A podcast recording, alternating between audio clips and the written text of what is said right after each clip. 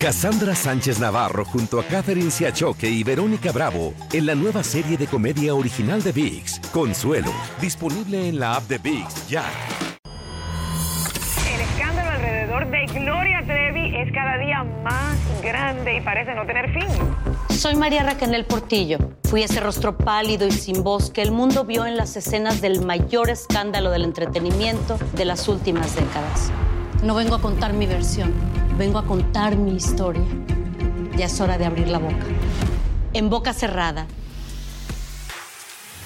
Escúchalo en tu plataforma de podcast favorita. Hola, soy Jorge Ramos y a continuación escucharás el podcast del Noticiero Univisión. El programa de noticias de mayor impacto en la comunidad hispana de Estados Unidos.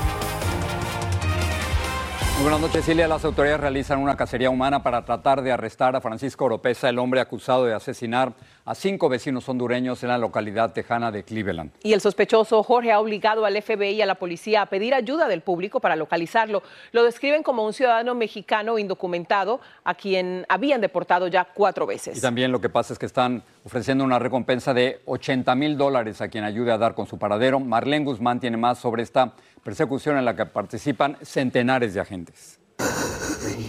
En medio del inmenso dolor que invade a las familias de las víctimas de la tragedia en Cleveland, Texas, este lunes comenzaron con los preparativos para darle el último adiós a sus seres queridos en Houston, donde los velarán para después repatriar los cuerpos hasta su natal Honduras. A veces quisiera despertar y decir, solo fue una pesadilla, o solo quisiera de que pasara un día o un rato y ella me llamara y me diga, estoy bien. Desconsolado por haber perdido a su hermana mayor Sonia Guzmán y a su sobrino Daniel Enrique Lazo, Guzmán también estaba dentro de la casa esa terrible noche. Él, su esposa y su bebé de apenas seis meses están vivos de milagro. Él corre, me agarra con el niño y nos encerramos en el closet de nuestro cuarto. Se cubrieron con cobijas dentro del closet, aterrorizados, temiendo lo peor, mientras escuchaban la ráfaga de disparos. Lo único que pude hacer fue pues ponerle mi para que él su mamara, se durmió, le tapé los oíditos para que él no escuchara nada y no se me despertara. Esta noche las mujeres se estaban maquillando. Eran 15 personas dentro de la casa conviviendo como comúnmente lo hacían. Entre los sobrevivientes también está Jefferson Rivera, quien logró escapar, pero no sin antes enfrentarse cara a cara con el tirador. Me dice, a vos te andaba buscando. Y me hace cuál Me dice, te voy a matar. Primero te mato yo. Le dije, agarré el machete que estaba en mi mano y se lo aventé porque estamos a una distancia como de tres metros. Se lo aventé con toda mi fuerza. Él solo se le hizo así, se lo cambió, se lo tiró y me hizo un disparo. El Servicio de Inmigración y Aduanas confirmó a Noticias Univisión que habían deportado a Francisco Oropesa en cuatro ocasiones, en marzo y septiembre del 2009, en el 2012 y la última vez en julio del 2016. Oropesa había estado tras las rejas en el 2009 por manejar bajo la influencia del alcohol. Donde él todo el tiempo andaba en su carro, andaba para arriba y para abajo tomando. ¿Por qué no lo hicieron antes? Marlene está aquí con nosotros. Marlene, ¿hay alguna pista que tengan las autoridades para dar con el paradero del pistolero? Jorge, a pesar de que hoy autoridades del condado Montgomery recibieron varias pistas de personas que creyeron haber visto a un hombre hispano con las descripciones que coincidían con Francisco Oropesa, desafortunadamente después de buscar precisamente también en esta área donde nos encontramos por aire y por tierra, una búsqueda intensa, no lograron tener rastro alguno del sospechoso de asesinar a estos cinco miembros de una familia. Ahora, sin embargo, todavía las autoridades le están pidiendo a las personas que por favor, si lo ven, no se acerquen a él, es un hombre muy peligroso, que simplemente de inmediato llamen al 911. Le recordamos que hay una recompensa de hasta 80 mil dólares por información para su captura. Nosotros nos mantenemos al tanto del desarrollo de esta noticia para saber qué va a pasar con este hombre. Por ahora regreso con ustedes, regreso contigo, Ilia, a los estudios. Muchas gracias, Marlene, por esa información. Escuchamos los testimonios de los familiares aquí en Estados Unidos, pero los familiares de las víctimas en Honduras también están desconsolados, solicitando visas humanitarias para poder viajar aquí a los Estados Unidos y unirse a otros miembros de la familia que sobrevivieron al ataque. Claudia Mendoza habló con ellos en Comayagua, Honduras. Un poco más serena, Francia Guzmán conversó con nosotros en el patio que rodea la humilde vivienda hecha de adobe y lámina de zinc, donde hace algunos años vivieron Sonia Guzmán y Daniel, la hija y el nieto que perdió en la masacre en el condado de San Jacinto, Texas. Ella me ayudaba ya desde los siete años. Ella de los siete años ya cocinaba, ya lavaba, ya barría, ya todo, porque ella vino siendo más bien como la madre de sus hermanos. Francia Guzmán dice que desde niña Sonia fue muy trabajadora, soñaba con ser enfermera y sacarlos de la pobreza. Era, en alguna medida, el bastión de este hogar. Ella me ayudaba, siempre me decía, manita, sigue adelante, manita, tal cosa, que no me quedara, que siguiera adelante. A Rosa, Sonia le pagaba sus estudios de bachillerato, mientras a su madre le enviaba dinero para ampliar su humilde vivienda. Recordar estos y otros detalles hizo que madre e hija se fusionaran en un doloroso abrazo, pero ahora su preocupación mayor se centra en Matías y Débora. Yo deseo ver mis nietos Ahora más que nunca deseo ir a Estados Unidos a ver mis nietos. Tras su muerte, Sonia dejó a una niña de dos años y a un bebé de meses de nacido. Ellos están con su padre, pero Francia Guzmán pide una visa humanitaria por un objetivo puntual.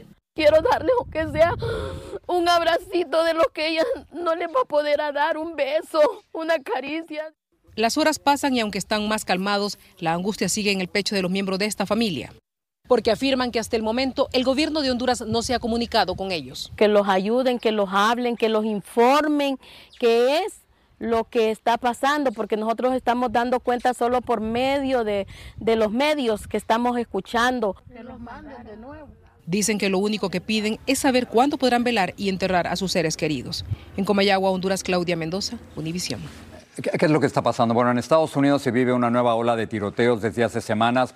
Las víctimas son personas que por equivocación tocan a puerta de gente que no conocen o ingresan a sus autos estacionamientos privados. Quienes les disparan son dueños de viviendas y autos que al parecer creen que los van a asaltar. Y detrás de esto hay miedo y el uso de armas, como nos informa Claudio Ucena. Disparar ya sea por ira o por miedo es lo que se está viendo en Estados Unidos. Ahorita me da miedo de todo, aunque, que uno camine. Uno puede estar así como estamos aquí en bicicletas haciendo nada y alguien puede venir enojado de la casa porque tuvo un día mal. Y es que muchos han encontrado la muerte haciendo lo habitual. Esta porrista abrió el auto equivocado en un estacionamiento en Texas, la balearon y hoy se recupera. Ralph Jarl tocó la puerta equivocada. Un hombre en Kansas City le disparó en la cabeza. Kaylin Gillis iba a una fiesta en Nueva York, se equivocó de casa y un hombre la mató. En todos estos casos, quienes apretaron el gatillo se sentían amenazados. ¿Por qué estamos viendo a personas disparando a vecinos o extraños? Que en su mente quieren proteger donde viven y lo hacen, ¿verdad? Tomando manos en el asunto un análisis del Washington Post indica que esta tendencia es producto del acceso fácil a las armas, el sentirse protegido por leyes conservadoras y también por la percepción, sobre todo entre muchos republicanos, de que la seguridad en su patio se está deteriorando. La retórica de que hay más crimen la repiten algunos republicanos. Sin embargo, las cifras muestran que a lo largo del país el crimen ha bajado en los últimos años. Luis Quiñones está armado en su casa. Nos mostró que guarda su arma al lado de su cama en su mesa de noche. No vamos a dispararle a alguien que se anda en el patio o que se quiera robar algo de mi auto. Él dice saber cuándo apretar el gatillo. La única forma de, tener, de justificar sacar un arma es cuando tú sabes que tu vida o la vida de tus seres queridos está en peligro. Washington, Claudio Seda, Univision. Vamos a cambiar de tema y pasamos a Illinois con un trágico choque en cadena que dejó al menos seis personas muertas y varias heridas causado por una intensa tormenta de polvo. Desde enormes camiones de carga hasta vehículos pequeños se vieron involucrados en este accidente. La gran polvareda afectó la visibilidad de los conductores, como nos explica Guillermo González. La tormenta de polvo y arena sorprendió a cientos de choferes que transitaban por la carretera interestatal 55 una de las más concurridas de Illinois. Inicialmente las autoridades reportaron que entre 40 y 60 autos chocaron entre sí de manera súbita, dejando múltiples personas muertas y decenas más heridas. En este momento tenemos reportes de que al menos 30 personas han sido transportadas al hospital y que hay muchas personas fallecidas, decía esta tarde el vocero de la policía de Illinois.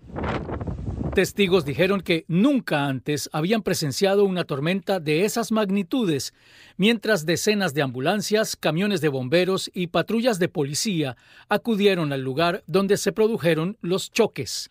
La causa de los choques fueron los fuertes vientos cruzados que atravesaron la autopista, dejando sin visibilidad a los choferes. El incidente ocurrió en Springfield y afectó a los condados de Sangamon y Montgomery. Al menos dos camiones se incendiaron como producto de los choques, haciendo la escena aún más caótica, según dijeron las autoridades. Unos 20 vehículos comerciales están también entre los que chocaron durante la densa tormenta de polvo y arena. Las autoridades acaban de confirmar que por el momento está confirmada la muerte de al menos seis personas. Los bomberos y la policía están realizando una búsqueda secundaria en toda el área afectada para establecer si puede haber más víctimas o personas atrapadas en la carretera o en sus áreas cercanas. Jorge. Guillermo, gracias. Varios tornados provocaron destrozos y grandes pérdidas en el sureste del país durante el fin de semana. Quedó captado en cámara el momento en que un tornado vuelca un auto en Palm Beach Gardens, en la Florida. La ciudad de Virginia Beach declaró estado de emergencia después del azote de un tornado que derribó árboles y dañó docenas de viviendas. Cassandra Sánchez Navarro junto a Catherine Siachoque y Verónica Bravo en la nueva serie de comedia original de VIX, Consuelo, disponible en la app de VIX ya. Gracias por seguir con nosotros en el podcast del Noticiero Univisión. El Paso, Texas, Nueva York y otras ciudades se preparan para una avalancha de migrantes que solicitarían asilo cuando termine el título 42 en solo 10 días. Esa medida invoca la pandemia para expulsar rápidamente a migrantes que llegan a la frontera. Hoy El Paso se declaró en emergencia y Nueva York le pidió a FEMA que no subvencione viajes de migrantes en autobuses. En la frontera la situación es desesperada se están desesperando mucho y entonces los devuelven. Y la gente está cruzando de cualquier manera porque les da temor por lo del artículo 42. En Chicago, la alcaldesa advirtió que la ciudad no tiene más refugios y que necesitará 20 millones de dólares mensuales para responder al incremento de migrantes que siguen llegando. Y un juez ordenó procesar a Francisco Garduño, quizás lo recuerde, es el comisionado del Instituto Nacional de Migración por el incendio en el que murieron 40 inmigrantes en un centro de detención de Ciudad Juárez el 27 de marzo. Se le acusa de ejercicio ilícito de servicio público y deberá presentarse cada 15 días ante el tribunal. A la salida de la audiencia, Garduño dijo que no puede hacer declaraciones debido al proceso legal que hay en marcha. Vamos a hablar de dinero. El influyente banco JP Morgan Chase compró gran parte del First Republic Bank Luego de que este último se declarara en quiebra, JP Morgan pagará la exorbitante cifra de 10.500 millones de dólares. La del First Republic Bank es la segunda quiebra más grande en la historia de los Estados Unidos. El fallido banco se consideraba el décimo cuarto más grande del país, con activos valorados en 233 mil millones de dólares. Sus más de 80 oficinas van a reabrir, pero ahora como sucursales de JP Morgan. El sindicato que representa a los pilotos de American Airlines autorizó una huelga, pero no especificó cuándo podría comenzar. La aerolínea dice que la huelga solo ocurrirá si no se pueden cumplir los términos de un nuevo contrato. Mientras tanto, los pilotos de United y de Southwest también están exigiendo nuevos contratos con sus aerolíneas.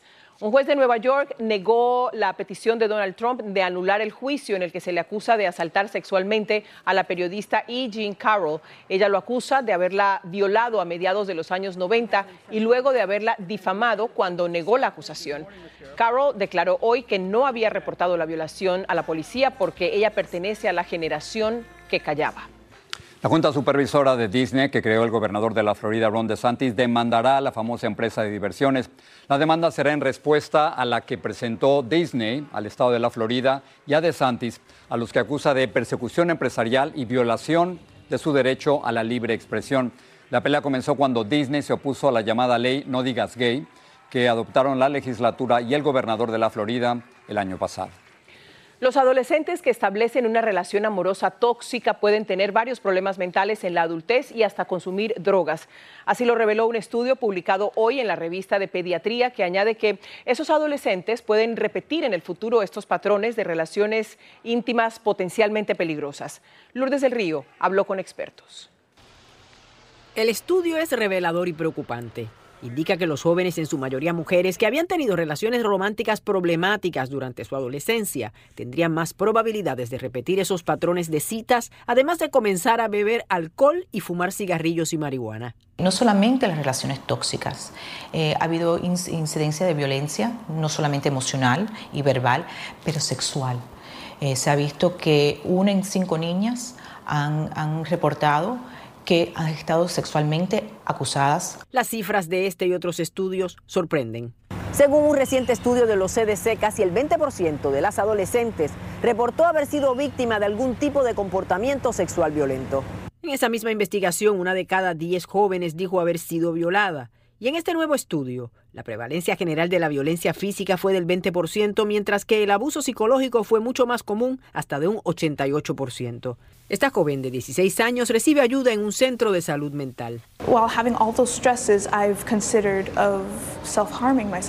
Es una situación complicada. ¿Qué podemos hacer? ¿Qué pueden hacer los padres? Tenemos que establecer lo que es una relación positiva, una relación nutriente, una relación normal. Y eso lo hacemos por el ejemplo. Debe de empezar en casa. Esto, por supuesto, debe incluir a los varones, como debe ser la relación con las niñas. Explicarles que el abuso de cualquier tipo es inaceptable. Rubicel Martínez tiene dos adolescentes en casa. La cosa a tiempo que atacarla. Que cuando llega grande se desarrolla más y eso hay que empezar en la base desde temprano. Según los expertos, la clave es no esperar a la adolescencia y hablar de estos temas incómodos con sus hijos a temprana edad.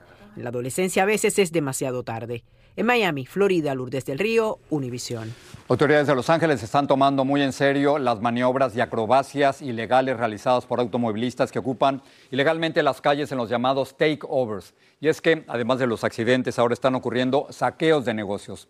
Dulce Castellanos acompañó a la policía, a la patrulla de caminos y al departamento del alguacil por las calles de Los Ángeles.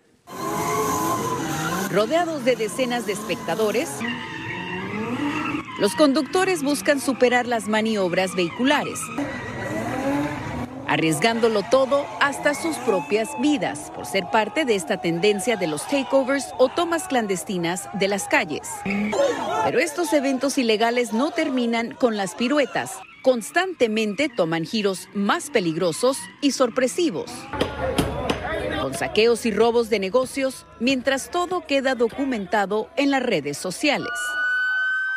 Acompañamos al departamento del alguacil en un operativo junto a la policía de Los Ángeles y la patrulla de caminos por las calles más concurridas por estos jóvenes. Tenemos diferentes ah, oficiales, agentes y grupos especiales que están eh, ayudando con esta operación. ¿Cuáles son las consecuencias para los que participan o acuden a estas carreras? Dependiendo de, del vehículo y lo que estén haciendo, el acto que estén cometiendo, se les puede quitar su carro, se les puede multar y suspender su licencia por un mínimo de seis meses. Las consecuencias son de vida o muerte y muy costosas, pero eso no los detiene. ¿Cuántos carros al día se están llevando?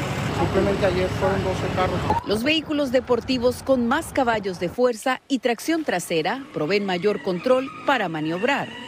Los vehículos comúnmente utilizados en estas carreras clandestinas son de este estilo, con dos líneas blancas por el centro, este tipo de llantas y estos escapes.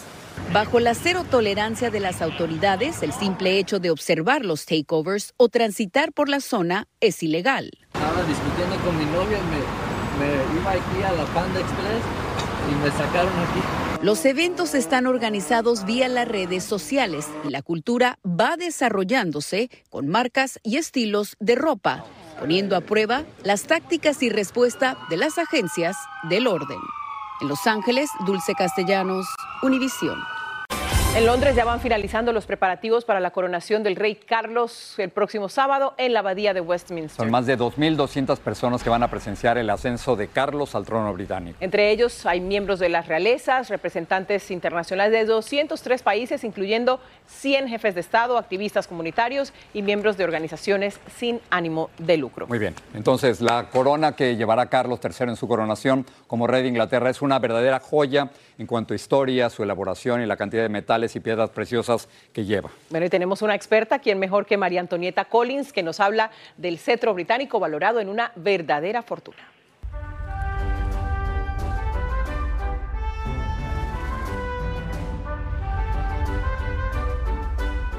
Si esta joya de la orfebrería quisiera comprarse el día de hoy, en día su precio podría superar los cientos de millones de dólares.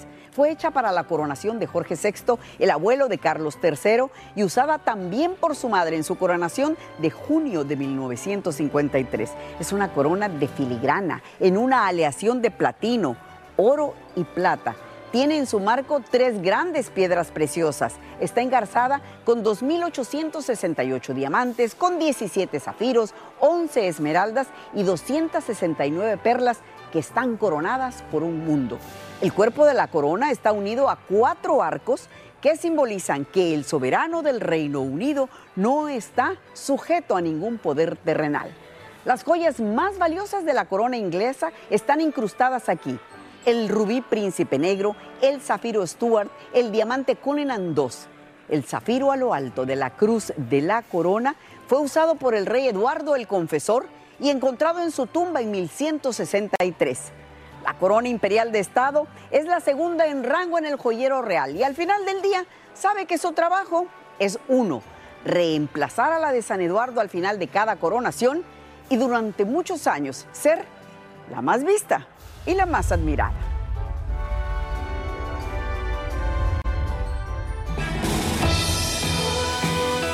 Así termina el episodio de hoy del podcast del Noticiero Univisión. Como siempre, gracias por escucharnos.